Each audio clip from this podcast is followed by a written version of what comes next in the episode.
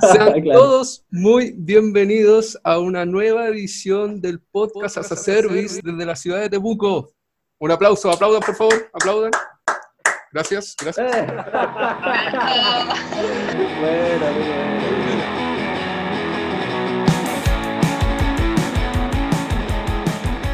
Hoy día estamos con una invitada muy especial que se llama Alejandra Jaramillo. Por favor, Alejandra, saluda. Ahí está. Alejandra. Hola, hola, ¿qué tal? Ok. Eh, bueno, y como de costumbre, estamos con eh, nuestros colaboradores y fundadores de este podcast as a Service. Por favor, Nico Jara. Nico Jara acá, de el- Cristian Oyarzún por acá. Hola. Y Samuel Muñoz, nuestro queridísimo Samuel Muñoz. Eh, yo creo que las- de, de las personas con las, las que más ha, ha sentido feeling los radioescuchas ha sido con, con Samuel. Así que no, yo color. en un- una persona muy carismática ahí eh, del podcast. Espero que pueda hablar mucho en este podcast. No. bueno, bueno, bueno. Ok, entonces, volvemos entonces a nuestra invitada, eh, pero antes de que ella se pueda explayar, quiero eh, introducirla de manera correcta. Bueno, ella es Alejandra Jaramillo, ella lleva una carrera trabajando principalmente como manager en empresas como Accenture, Everest y actualmente en una empresa llamada Soft Patagonia, donde además eres eh, cofundadora, ¿cierto? Así es. Bueno, bueno, Alejandra, te, te contamos que la gracia de este podcast es hablar de tecnologías. Nosotros buscamos la forma de hablar de manera distendida, eh, sin tanta formalidad. Usualmente la acompañamos una cervecita, pero debido a la hora en la que... Un café. creo- No, no que- hay impedimento a la hora. Sí, sí. Bueno, y hay que aclarar que esta versión es una versión especial porque estamos en plena cuarentena, COVID-19, y debido a eso tenemos que hacer nuestro, nuestro podcast remoto, ¿sí? Así que igual estamos aquí apañando con todos los chicos para, Creo, para hacer creo que acaban de decretar cu- cuarentena total, incluso. Ah, sí. Sí, en Temuco. Mm, Sí. Y para las casas. Sí, sí. Bueno, espero que, que esto sea un podcast igual de bueno. Así ¿Vieron que, el video, como- el video de Kramer, ¿no? Ah, claro, Imitando a, a, a Mañalich. un genio. ¿ah? Un genio. Bueno, Alejandra, eh, cuéntanos entonces un poco más de lo que haces eh, actualmente y seguimos con los temas que vienen después, por favor. Ok. Bueno, es un podcast histórico porque eh, cuando lo escuchemos de aquí a un año más, eh, o dos años más, o tres años más, vamos a decir, oh, mira, era el podcast de la Sí, cuarentena. Eh, así es, pues yo eh, a lo que me dedico hoy es efectivamente a ser la gerente de SOS Patagonia, administro la empresa, soy cofundadora. Eh, esto sale de la iniciativa de muchos años atrás, cuando estaba trabajando en Everest, siempre me quedó dando vuelta la idea de hacer algo de forma independiente. Así que mm, siempre mantuve contacto con los que actualmente son mis socios, que ellos tienen una empresa de tecnología también, pero eh, con dos líneas muy diferentes, es una línea más de venta de productos y servicios de hardware y otra que es la venta de proyectos de ingeniería eléctrica. Y en esa, digamos, en ese paraguas cabía muy bien la incorporación de un área de software o una empresa de software al grupo de empresas que tienen mis socios. Así que me acoplé a Buen Árbol y, y formamos Soft Patagonia, que por lo demás tiene como nombre, esto lo dicen los, los diseñadores gráficos y los comunicadores, dicen, "Guau, tiene eh, marca de mujer y es así como muy sobria y, y muy em, como eh, orientada a, a la parte más sur del mundo y bueno, sí, es Tal como cual. que engancha el tema. Muchos me han dicho así, ay, qué bonito son Patagonia, suena bien. Eh, muchos Sí, dicen, bueno, "Ay, bueno". pero, pero muchos no lo relacionan con software, entonces siempre hay que como ponerle la coletilla technology services o algo así. para- para ¿Y de dónde poder- nace este nombre? Mira, la verdad que nace porque siempre yo mantuve la idea de seguir haciendo cosas de tecnología en el sur. Desde sur de. Chile, sur, macrozona sur, o sea, en, en lo que era no la parte norte que se caracteriza por las mineras, sino que hacer del sur eh, una característica más de tecnología. No tanto agro, no tanto turismo, sino que tecnología. Entonces, cuando dejo Everis, siempre me quedé con la idea de mantenerme físicamente en Temuco y seguir armando negocios desde Temuco hacia afuera. Impecable. Y, Bueno, y esto- y por eso surgió, digamos, el, el buscar algo relacionado con el sur del mundo. Que en el fondo Patagonia siempre la gente como que relaciona Patagonia con el sur-sur-sur, así que Bueno, y esto eh, aprovechando la instancia en que estamos eh, en toda la temática de- del teletrabajo, supongo que para ti esto ha sido una herramienta fundamental para hacer lo que me comentas, esto de seguir haciendo negocios desde el sur hacia afuera y supongo que también internacionalmente. Así es. Mira, la experiencia de trabajar en modalidad de teletrabajo partió desde Everis. Yo los seis años que estuve en Everis, si bien todos íbamos a la oficina, porque uh, Everis tiene oficina en Temuco, todos íbamos a la oficina, pero teletrabajábamos con nuestros clientes y, nuestros, y con nuestros interlocutores.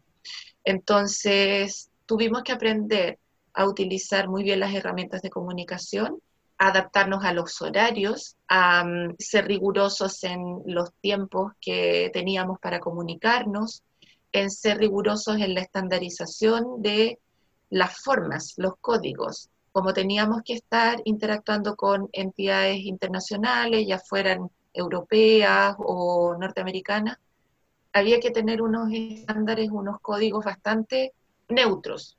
No tanto el chileno con un idioma chileno así y con unas costumbres chilenas, sino que estandarizarlo un poco, estandarizar el que, por ejemplo, en Chile estamos acostumbrados a llegar un poquito más tarde a la reunión, tomar eso, por ejemplo, zanjarlo eh, y desterrarlo de la forma de trabajar.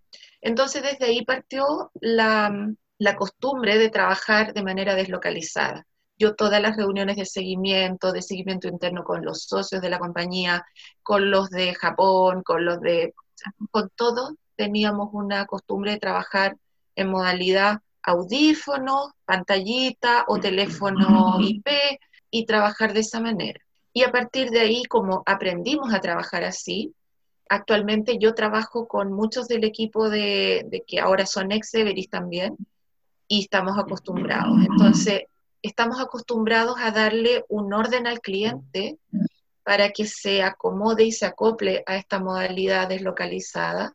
Acostumbramos a los equipos de trabajo a que si bien ellos tienen un, un compromiso por realizar los trabajos, ellos tienen que tener una responsabilidad bastante independiente de cómo manejar sus tiempos y de cómo hacer el trabajo en definitiva, porque no estamos mirándonos. Yo no estoy mirando la oficina y mirando todos los puestos de trabajo. Los chicos yo sé que están trabajando, pero no sé si están en el baño, están en su casa, están en otro lado, no tengo idea. Claro. Solamente que es una relación muy de confianza y eso se adquiere conversando, cumpliendo. Yo, por ejemplo, intento no fallar nunca con los tiempos de pago, con los compromisos que adquiero con ellos y viceversa he recibido lo mismo. Nunca he tenido una mala respuesta de parte del equipo de trabajo, pero son años, son años de construir esa confianza. Opino que es súper importante y quiero eh, un poco resaltar ese punto, es como que al final se forma una cultura en la cual eh, es necesario implementarla en la empresa. ¿Cómo, cómo, ¿Qué me puedes contar de, de, cuando alguien nuevo entra, algún chico quizás que está recién egresado o, o alguien que no tiene estas prácticas, ¿cómo, cómo, es el proceso en donde tú le, le explicas esto y, y, cómo se va dando a, a, a lo largo de su carrera y su tiempo en la empresa? Al principio le contamos cómo cómo son lo, a, a, nivel muy alto nivel para no marearlo, porque esto es un proceso de aprendizaje. Entonces al principio le contamos básicamente cómo lo vamos a hacer y le trasladamos a él la responsabilidad, la responsabilidad de estar en contacto, de conectarse al Slack, de incurrir sus horas en una plataforma, en el fondo de hacer, hacerlo a él responsable de lo que vaya a ocurrir. y eso lo vamos monitorizando desde un principio y lo hacemos con los jefes de proyecto que sí ya están ellos habituados a esta modalidad. Entonces, ellos hacen los seguimientos, que los seguimientos, ojalá cuando el proyecto es bastante ágil, se hace diario, estar unos 15 minutos conversando en la mañana, ya qué vamos a hacer hoy, cómo lo vemos. Y si no, si no ocurre eso, generalmente hay unos puntos de control durante la semana en que al menos uno va preguntando, oye, ¿cómo vas? ¿Qué te falta? Eh, ¿Dudas? Eh, nos aseguramos muy bien del entendimiento del requerimiento, que eso es básico, porque mientras queden cosas sueltas, así sin, eh, como digo yo, sin estar ataditas dentro de la cadena de lo que tiene que producir el desarrollador, no vamos a obtener resultados. Entonces, siempre procuramos que eh, cuando bajamos al requerimiento, a lo que es el entendimiento del requerimiento, lo hacemos muy minucioso para que nos aseguremos que el desarrollador entendió. Cuando eso ocurre, el desarrollador se siente con las confianzas de crear lo que tiene que crear y de reportar lo que va avanzando. Y se le enseña que tiene que eh, declarar sus horas, las, horas que, va incurriendo en cada tarea, en cada avance del desarrollo, y eso se le monitoriza. Eso se va realizando semana a semana, porque al final del mes las horas se declaran y se tienen que pagar. Entonces, tampoco yo, yo puedo pagar algo que durante todo un mes no está chequeado. Y eso es responsabilidad de los jefes de proyecto. ¿Utilizan eh, algún software especializado para hacer la, la gestión del equipo? ejemplo, en el capítulo anterior hablamos de Slack, Trello. Sí, sí, utilizamos en su mayoría todas las herramientas que están abiertas. Le sacamos harto provecho. El Slack especialmente y el Trello, el Asana, los Drive, obviamente para compartir documentación, el GitHub para nosotros, para ir haciendo gestión de configuración. Así que y tenemos nuestros BPS que los vamos controlando y, vamos teniendo ahí los entornos de desarrollo y algunos entornos de producción cuando el cliente nos pide que nos hagamos cargo de producción también. Yo encuentro que este es un paradigma completamente distinto y, por lo menos los profesionales que son más cercanos al perfil informático se adaptan más fácil. Pero yendo a, la ley de, teletrabajo que, está saliendo, que salió el, el martes, creo que la, se anunció, quizás va a haber mucha gente que no le va a costar mucho más entrar en este tipo de metodología y utilizar este tipo de herramientas un poco más, más informáticas. Y veo por ahí una, una dificultad y quizás, como decías tú, cuando llegan a, tu equipo de trabajo, tú tienes que enseñarle. ¿No sería mejor quizás que, eh, que, las casas de estudio comiencen a eh, también a educar en, bueno, ustedes, eh, Marcelo y, y tú, Alejandra, entiendo que son docentes de, la UFRO, en este caso las casas de estudio no, deberían tener una cierta responsabilidad para, para comenzar a, poder eh, atacar eh, este teletrabajo que, va a comenzar a surgir. Yo creo que las universidades hoy están conscientes de entregarles herramientas a los alumnos para que sean independientes, para que sean emprendedores dentro de lo que hagan. Em, particularmente yo tuve un par de asignaturas en la universidad que eran eh, el nombre era Taller de Habilidades Profesionales, donde le tuve que eh, dictar a la carrera de informática, a los civiles informáticos, el cómo trabajar, el cómo desarrollar habilidades profesionales para poder trabajar en castellano, en inglés, y eh, lo que hacía yo era justamente esto que les estoy contando, cómo armar una reunión, cómo armar la deslocalizada, cómo levantar una minuta, cómo, porque eso, si bien se hace en lo presencial, también se hace en lo virtual. Entonces, les enseñaba de alguna manera a desenvolverse en un entorno virtual, en hacer redes virtuales, en utilizar el LinkedIn, en buscar la forma de conectar no necesariamente con gente que tuvieran sentado al lado, sino que fuera de las fronteras de Chile o de, Temuco. Entonces, sí que la universidad, las universidades en general, debieran tener responsabilidad en enseñar a cómo trabajar sentado en su casa. Que hay que despertarse, ducharse, vestirse, sentarse en el escritorio, tener un espacio. Eh, a lo mejor está bien, la empresa le puede proveer de un notebook, de una impresora, qué sé yo, las herramientas, pero la persona tiene que saber cómo trabajar en, ese, en esa situación.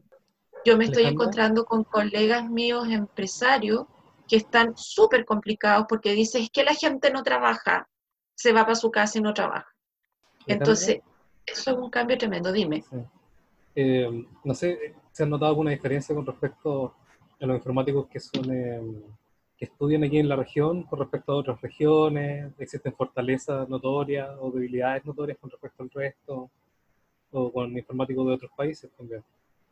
Mi experiencia es que el informático chileno no tiene nada que envidiarle al informático extranjero. Nada, nada, absolutamente nada. Lo único que nos juega un poquito en contra es que no somos full inglés. Y eso sí que pesa, porque para entregar un requerimiento a la India, ahora mismo yo voy a empezar a tener relación con la India para eh, solicitar capacidades más allá de las que nosotros podamos tener acá dentro de la región o, en, Chile en general. Entonces, básico que, nos podamos desenvolver en dos idiomas, español e inglés mínimo. Quizás no necesariamente que no, que sepa chino mandarín y otras cosas. Básico, inglés y el castellano nuestro de base tecnológicamente y digamos eh, de capacidad de inteligencia, no tenemos nada que envidiarle al extranjero. O sea, no es mejor lo de afuera que lo de adentro. Eso no es así. Em, lo que sí, como digo, el inglés y lo que es regional tampoco le tiene que envidiar al resto del, de Chile. Lo que sí hay universidades que inyectan más fortaleza en algunas tecnologías o en algunos aspectos que otros. Nosotros, por, bueno, yo por la experiencia que tuve en Everest y de reclutar un montón de gente, me encontraba con que, por ejemplo, un INACAP de Temuco era más fuerte en Microsoft, en todo lo que era SPNet, era más fuerte BioBio, por ejemplo, con Java. La Universidad de la Frontera siempre entregaba unos super analistas entonces, sí, cada uno entrega fortaleza de sus alumnos. Así que sí hay diferencia, hay diferencia. Yo, te quería preguntar sobre los beneficios que, has, podido percibir en, esta modalidad de, teletrabajo. O sea, porque nuevamente con el tema de la ley se, dijo que iban a haber ciertas reducciones de, de costos eh, gracias a esta modalidad, pero me gustaría saber tu experiencia, si realmente van por ahí los beneficios o si, si es simplemente otra forma de, de realizar la, la, labor. ¿Pero un beneficio para la empresa o para el trabajador?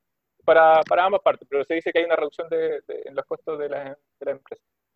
A ver, para mí la reducción de costos va por el hecho de que si no voy a la oficina no gasto en combustible, no gasto en locomoción, no gasto en a lo mejor mucha producción no gasto en, cosas que a lo mejor son de, lo más doméstico, por así decirlo. Lo mejor es que no gasto en los tiempos de traslado, que eso es súper importante porque duermo hasta todas las horas que tengo que dormir, me levanté, ducha rápido, un café en mi escritorio y ya estoy conectada. Entonces no tengo que esperar micro, colectivo, no tengo que agarrar el auto, no tengo que buscar estacionamiento, no tengo... Eso me lo quito con respecto al ahorro mío de, a ver, la empresa se está ahorrando obviamente los servicios básicos. Yo aquí voy al baño, a mi casa gasto electricidad, gasto eh, calefacción, entonces gasto mi café. En ese sentido, claro, la empresa lo provee, le provee un espacio.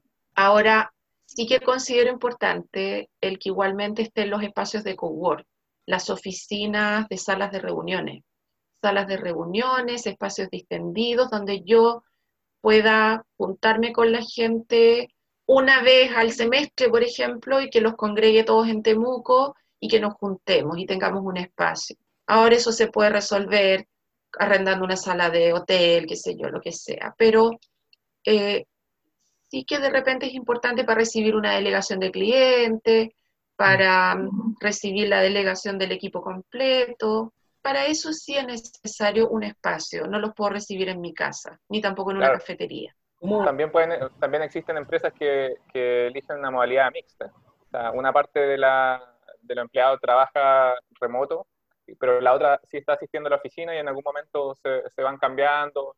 Eh, son empresas Sí. que te dan la facilidad de, hacerlo remoto, pero también de estar en, en la oficina. En ese Sí, sentido, nosotros mantienes, tenemos- mantienes el espacio. Claro, nosotros mantenemos eso porque las- yo comparto las oficinas con ESPEC.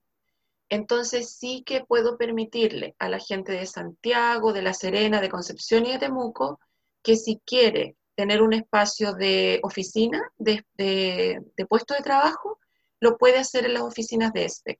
De hecho, tengo a un colaborador en Concepción y él, por un tema de ordenarse los tiempos, me dijo, pucha, necesito oficina, ya, ni un problema eh, y usa la oficina de ESPEC. Entonces él se ordena con los tiempos. Ahora obviamente no porque está en su casa, pero, pero afortunadamente eh, tanto en la mm, crisis social de octubre como ahora con la pandemia hemos podido seguir trabajando, que eso es súper importante, no hemos cortado el flujo. Alejandro, yo te el quería terremoto, y el maremoto, y la tormenta eléctrica, y la caída del cielo que se viene los próximos meses, sí, con la rutina que apocalipsis. vamos- Abril, dicen, dicen que abril se viene, pero Puede ser. Ahí es cuando empiezan a, a mutar el coronavirus a los zombies. claro.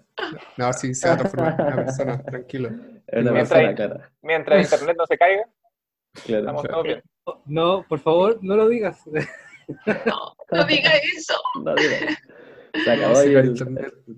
Alejandro, yo te quería hacer una consulta respecto a esto mismo. Yo creo que la industria la tecnológica está muy acostumbrada, quizá no fue tan difícil la transición al teletrabajo, porque de alguna forma es parte de la dinámica, pero yo creo que no estamos en un contexto normal y natural dentro de todo esto. O sea, no es solamente aplicar modalidad teletrabajo, es modalidad teletrabajo con una crisis sanitaria, donde estamos en cuarentena ya general todos.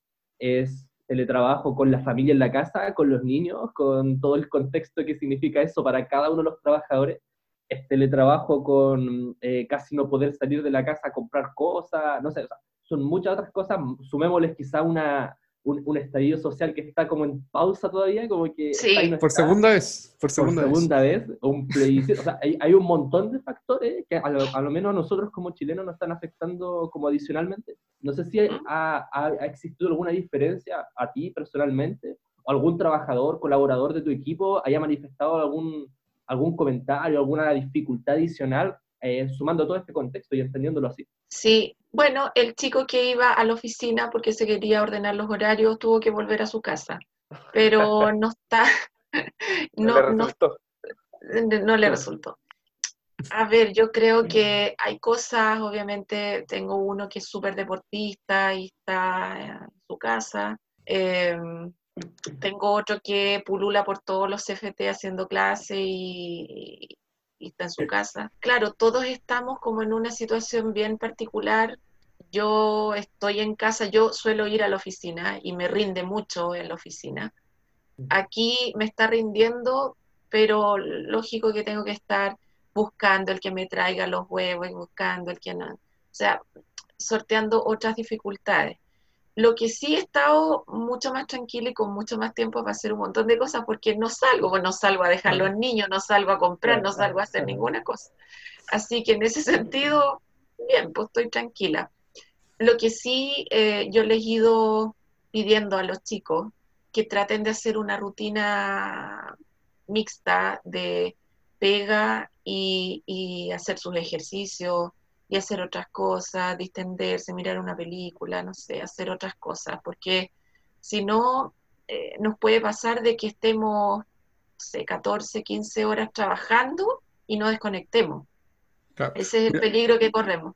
Ese es un tema importante porque justamente eh, la nueva eh, ley eh, de teletrabajo habla eh, del derecho de desconexión, onda, Sí. que, Sí. que exigen que eh, un, un empleado deba estar desconectado al menos 12 horas de las 24. Y ojo Entonces, que yo creo es una, que es una no crítica también a, a la ley de teletrabajo, porque algunos dicen de que la desconexión de 12 horas asume que hay una conexión de 12 horas, es decir, estamos Claro. trabajando más que lo que hacíamos antes.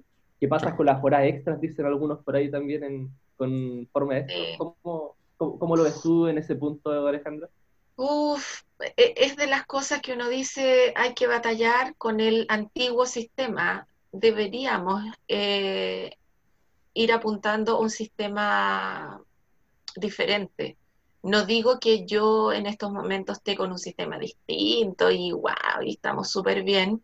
Nos ha ido bien, nos ha ido bien porque eh, no he tenido rotación de gente, o sea, es como raro en informática, la gente rota, eh, se mueve eh, y no le he tenido. quieren seguir trabajando, hemos tenido recurrencia con los clientes, o sea, todo lo que en los libros aparece que es lo bueno, nos ha pasado. Entonces, yo digo, ah", entonces, pero claro, hemos tenido que batallar contra lo que eh, dice el sistema. El sistema dice, no, aquí hay que trabajar ocho horas. Miren, para muestra un botón, este fin de semana el chico que les comento que está en Conce va a hacer horas extras porque yo se lo voy a retribuir, son horas adicionales a su trabajo del mes pero va a tomar un requerimiento que lo queremos apurar porque queremos salir rápido con, el, con la plataforma del cliente y va a estar entretenido el fin de semana haciendo cositas. Y para eso, obviamente, que yo también voy a estar conectada y por ahí el jefe de proyecto también, para apuntarlo en, en las dudas. Entonces, pero claro, por ejemplo, él le da sueño y durmió y se tuvo que ir a hacer la compra y a las 11 de la mañana y fue. A veces yo en Slack hago una pregunta como a las 10 de la mañana y la respuesta me llega como a las 5. O sea, hay que tener paciencia también. Yo no puedo ser, ni yo ni los jefes de proyecto podemos ser paranoicos y, y perseguidos diciendo, ay, ¿dónde está? Y, y, lo voy a llamar por teléfono y le, voy a... y le saturo todas las líneas de comunicación salvo obviamente que sea algo súper relevante que estemos entregando y que no esté funcionando, la... pero en lo rutinario andar persiguiendo a la gente, oye, ¿dónde estás? Es que no estás conectado, es que no sé qué, ya me contestarán y ya tendrán respuesta y ya me, me darán una buena respuesta de lo que significa el trabajo, pero no de que dónde estuviste y por qué no cumpliste las ocho horas y por qué te... No, porque entonces no podría estar pidiendo que un fin de semana estemos trabajando. Y no es porque lo hagamos siempre. Esto es por una cosa puntual, ya, listo. Pero en general, la cosa, no es que estemos relajados, pero no andamos con la persecución. Entonces yo creo que también pasa mucho porque la jefatura o los líderes sean conscientes de eso. De las días las que que tiempo es un paradigma ¿sabe? completamente distinto. Es, claro. Yo creo que en esta modalidad ya no importa cumplir ocho horas, porque en el fondo lo que importa es lo que puedas hacer en, ese tiempo. Y, hay muchos empleadores que, que, siguen con ese tema de, ya, si vas a hacer teletrabajo, quiero que cumplas ocho horas. Al final no, es la manera, ¿no? sería estar aplicando una, una metodología antigua a algo que algo mucho más moderno. Entonces, no, no coinciden. Yo creo que el, trabajo al final va a, ser, va a terminar siendo mucho más por, por metas o por hitos mm. y pidiendo, pidiendo ciertos avances. Y los empleadores, los, los, líderes, los jefes de, equipo van a tener que adquirir nuevas, nuevas técnicas de, de trabajo en equipo para poder eh, sobrellevar este, este tipo de trabajo. De otra manera, yo creo que aplicando técnicas antiguas, como decía, no. Mira, y de repente, de repente pasa por, por conocer la pega también. O sea, a mí no me puede venir alguien a decir que, no sé, la creación de un login demoró una semana. ¿Por cobrar horas? No. O sea, yo sé lo que se puede demorar. A lo mejor se demora un poquito más porque es más novato y sabe menos. Pero si uno que es que yo sé que es productivo me dice que se está demorando tres días, yo le digo, no, pero que no me ha pasado, no me ha de verdad no me ha pasado nunca tener que discutir que si me pusiste más horas y estás tratando de trampearme. O yo decirle, no, esto, tú te demoras y medio día en hacerlo, cuando me puso, no sé, ocho horas. Tampoco, porque uno eh, va haciendo compensaciones, va viendo otras cosas. No, no, aquí es vital que no nos trampiemos entre nosotros. Si jugamos el mismo juego y sabemos cómo son las reglas del juego. Entonces, también pasa mucho por conocer la pega. O sea, si un jefe dice que alguien se va a demorar todo un día en hacer algo, esa persona dice, no, pues jefe, si me estoy esto es para dos días, y que empecemos con esos tira ya floja, ahí no va a resultar. O sea, eh, el de arriba tiene que saber cuánto tiempo demora la gente en hacer su pega. Y ahí está, ahí está la clave. Sí, sí, yo creo que esto es una, es una de las virtudes, yo creo, de la industria de nosotros, porque claramente hay criterios eh, que no son aplicables a otras industrias. Si lo pensamos de pronto, no sé, en un colegio, eh, no pueden trabajar quizás menos de 8 horas, 6 horas, a menos que cambie todo el sistema escolar y que dice otra cosa. Entonces... Que probablemente pueda, cambiar. y va a cambiar, va a cambiar porque las clases no van a ser como ahora. Sí, claro. Pero también tenemos los casos los médicos, la urgencia, que ellos sí están contratados por horas también. Entonces yo creo que toda la industria igual opera de una forma distinta. Yo creo que somos privilegiados nosotros en que tenemos esta, esta versatilidad para decirse que los objetivos son mucho más importantes, más allá del tiempo que nos estemos demorando, y nos podemos gestionar de forma autónoma los equipos a distancia. Y, claro, yo creo que es realmente un privilegio, creo, tener todas estas esta facilidades y comodidades. Sí, yo creo que indudablemente ah, va a haber un antes y un después de, eh, por esto. O sea, eh, la gente se está dando cuenta de, de, la posibilidad de trabajar de forma remota en algunos rubros y también en, la educación, eh, también en la salud, imagínate, se están levantando iniciativas para eh, telemedicina, entonces como que igual esto va aportando un poco al, al, ámbito nacional en distintos aspectos para que empiece a progresar. Imagínate también este, ahora que en Chile se está tramitando eh, la ley de reducción de horas laborales. Entonces como que de, de una u otra forma todo esto que está pasando igual va aportando de manera positiva a, a estos puntos, creo yo esperemos que todo pueda evolucionar positivamente. Yo que tengo aquí al lado una, una, construcción de un edificio, veo todos los días cómo llegan tempranito a trabajar todavía ah, y están sin ninguna posibilidad de hacer trabajo remoto hasta que lleguemos a automatizar a tal punto que sean máquinas las que estén construyendo. Sí, pues, si no te golpea el teletrabajo, te, va a golpear la automatización. Entonces, al final, eh, hay que capacitarse, hay que estar siempre como arriba de las tecnologías para poder eh, ir eh, sobreviviendo. Yo creo que igualmente tener responsabilidad de cómo reinventar a los que no pueden reinventarse por sí solos. Ayer hablaba con una mm. vecina que me decía, chuta, me decía, yo soy ingeniero comercial, llevo muchos meses sin pega porque tengo una niña pequeña con una enfermedad, y, me dijo, y chuta, y, y se lamentaba, me decía, no, y antiguamente yo tenía un pub, entonces por eso hago cositas ricas y trato de venderlas, qué sé yo. Y yo, la verdad que en esto de que ya estoy tan digitalizada, que le digo, oye, pero ¿y por qué no haces delivery para a domicilio? No sé, en estos momentos que nadie se está preocupando de ir a comprar picoteitos ricos, hacer un pico sour, nada, que lo haga ella, pues si, si tiene la expertise de haber estado en un pub mucho tiempo. Claro, que se reinvente. Eh, claro, le dije, oye, pero ármate unos picoteos ricos, un chayito, una cuestión, y entregáis la cajita a domicilio. ¡Ah! Me dijo, qué buena idea. Eh, lo que pasa es que yo también juego con el, el que cuando cacho a alguien con los ojitos brillantitos hablando de algo, mm. le digo inmediatamente, haz algo en eso, porque yo sé que con esa motivación va a decir, ah, claro, voy a hacer algo que además le va a servir a otro y seguramente va a terminar cobrándolo y le va a ir bien y, es un círculo virtuoso. Entonces me, dio mucha risa cuando la nota así cuando me dice, no, porque yo antes tenía un pub.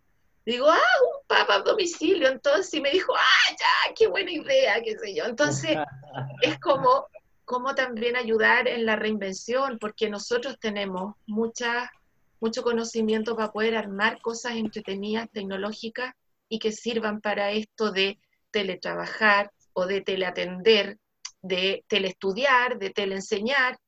En el fondo podemos armar cosas entretenidas y creo que es responsabilidad, parte de, nuestra responsabilidad hacerlo. Sí, el mundo claramente se está digitalizando, entonces hay que tratar de, mudar ciertas cosas a, ese mundo. Ya, ya, venía digitalizándose, pero yo creo que con estos eventos pandémicos se acelera más la, la curva y, se tiende a buscar más digitalización. Claro, se acelera por la necesidad. O sea, yo insisto, hubiese propuesto la idea de, de venta, televenta de, no sé, por la farmacia central, de que vendiera a domicilio, buah, me habrían dicho, andate loca, no, o sea, olvídate, no, no pescan, no, no habría pescado nadie, pero cuando hay necesidad, hay muchas soluciones que sí dan cabida y se pueden hacer cosas. Se, se abre una ventanita de conversación en, en- en épocas de, Claro que de sí. catástrofe. Te quiero mencionar el cordón sanitario en. Temuco, así que ahora estamos obligados a estar encerrados en la casa. A la gente que nos está escuchando, por favor, recuérdennos. Un gusto conocerlos. Adiós. Ok, oye Alejandra, eh, Sí. muchas gracias por compartir eh, tus- tu, tu opinión con respecto a la actualidad, respecto a- al teletrabajo y con- por contarnos tu experiencia, que seguramente es muy valiosa tanto para nosotros como para eh, la gente que nos va a estar escuchando y se agradece bastante. Así que en ese sentido, eh, yo creo que merece otra vez un aplauso, chicos. Gracias. Ella sí se lo merece.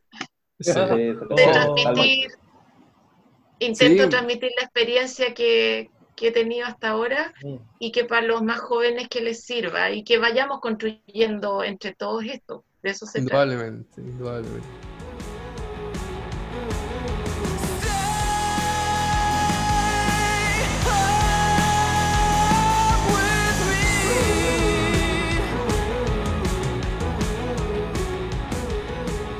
Te contamos que eh, nosotros normalmente para cerrar hacemos un bloque de recomendaciones, lo cual aquí dejamos abierto totalmente. Puede ser una película, puede ser un libro, puede ser una aplicación, una página, un evento, una Algo que frase. quieras Eh, recomendar a la gente. A ver, le preguntaron a la menos.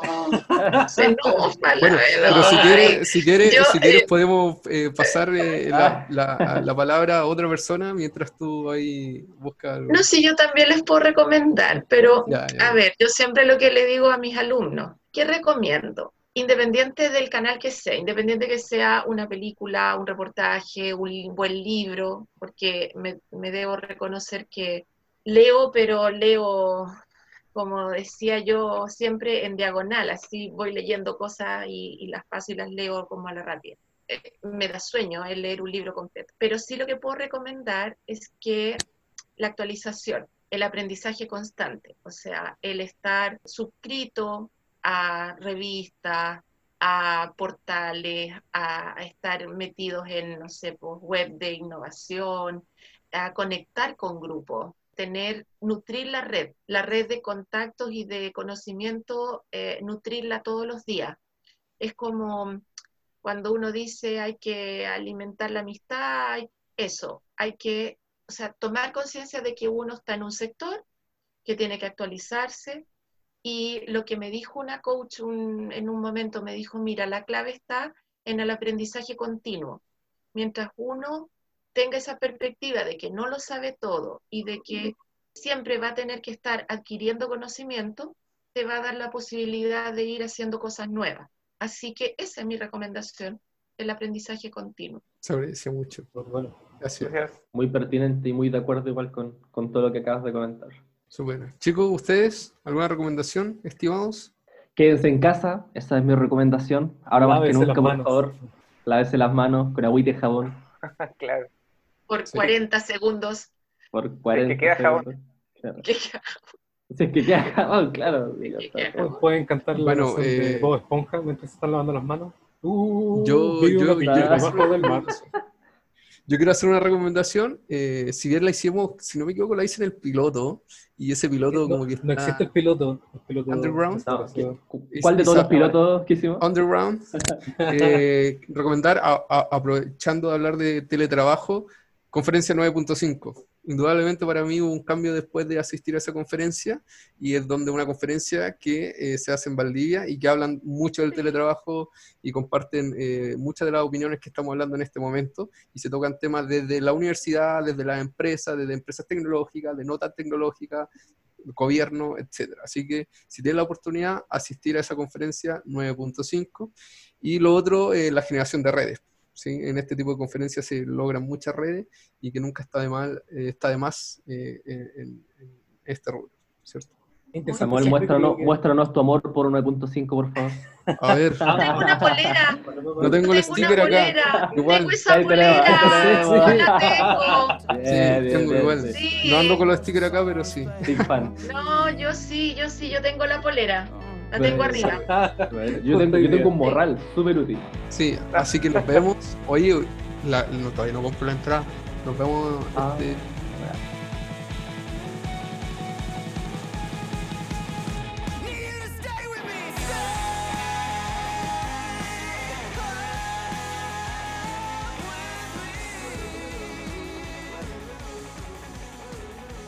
Alejandra, y antes que se nos olvide, tú nos habías comentado algo detrás de cámara de una iniciativa Sí. bien potente que están trabajando un grupo de empresas. No sé si nos puedes decir rápidamente Ay, en qué sí, consiste mira, para A ver, dejarla en- como en- exclusiva.